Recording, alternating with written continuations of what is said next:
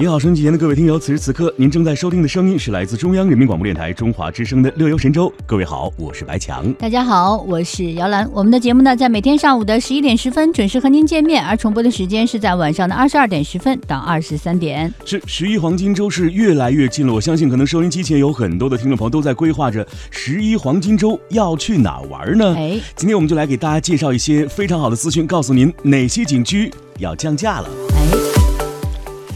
哎。在今年的黄金周到来之前呢，国内景区迎来了降价潮，三百一十四个景区啊以降价或者是拟降价，其中包括一百二十一个五 A 级景区。那很多景区的降价幅度超过百分之三十，可以说啊，这是一波很有诚意的降价。到底哪些景区降价了？哎，能为游客省多少钱？会不会影响景区的运营？我们一起来听一听吧。国家发改委呢，在六月份曾经这个提出了，要在今年的黄金周旅游高峰之前呢，切实降低一批重点国有景区偏高的门票价格。那么这个目标确实正在兑现哈。根据国家发改委公布的数据显示，已经有二十一个省份出台了一百五十七个景区降价或免费开放的措施，二十五个省份确定了黄金周前拟降价或免费开放的一百五十七个景区的名单。合计一共有三百一十四个景区在黄金周的时候都会降价或者是免费开放了。哇，太好了！那么降价的景区呢，当然也非常有含金量啊。刚才我们提到了三百一十四个景区当中啊，是按景区的等级来统计的。举个例子，五 A 级景区有一百二十一个，四 A 级景区有一百五十五个。仅以五 A 级景区为例呢，宣布降价的景区包括扬州的瘦西湖、崂山、黄鹤楼。天山天池、九寨沟、华山等大家耳熟能详的景区了。没错，到底我们游客能够省多少钱呢？这些景区降价了，按照降价幅度来统计呢，实行免费开放的景区大概是三十个，嗯，降幅在百分之三十以上的有二十九个，百分之二十到百分之三十的有四十八个。是，那其中呢，在已经降价的景区当中呢，我们来了解一下它的降比到底有多少啊？能为游客省多少钱？是，那扬州瘦西湖的旺季票价呢，从一百五十元降至到一百元，啊，华山风景区。呃的旺季门票价格由一百八十元降为一百六十元，青岛崂山的旺季票价从二百四十五元降至一百八十元。那黄鹤楼景区的门票价格呢，从八十元下调至七十元。新疆的喀纳斯。白哈马以及和睦通票旺季价格啊，从二百九十五元降至一百九十五元，降了整整一百元呐。对，那神农顶门票价格呢，由一百四十元调至一百三十元。湖南常德的桃花源景区。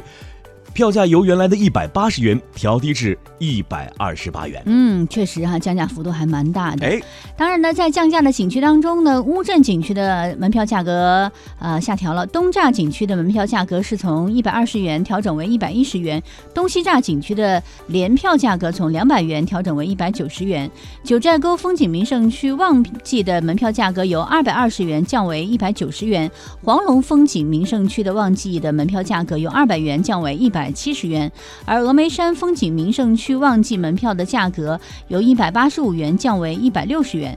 乐山大佛风景名胜区、青城山景区，包括都江堰景区的门票价格都由九十元降为了八十元。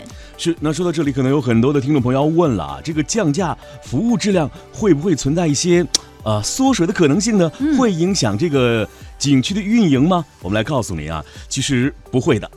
对此呢，这个国家发改委价格司有关负责人表示啊，他们通过建立健全机制，推动降低重点国有景区的门票价格，是以景区合理的运营成本为基础，重点剥离景区承载的额外的负担，因此啊，不能影响景区的正常运营。随着景区门票的价格下降，游客数量的增加，景区总的门票收入。并不一定会减少，还有可能会增加的。哎，说的很对啊！当然呢，门票降价有助于推动景区转变发展思路模式，通过提升服务质量、丰富旅游产品、提升经营管理效率来吸引游客，从而呢加快摆脱门票经济，向产业经济转型升级，也形成旅游加产业融合发展的一个局面。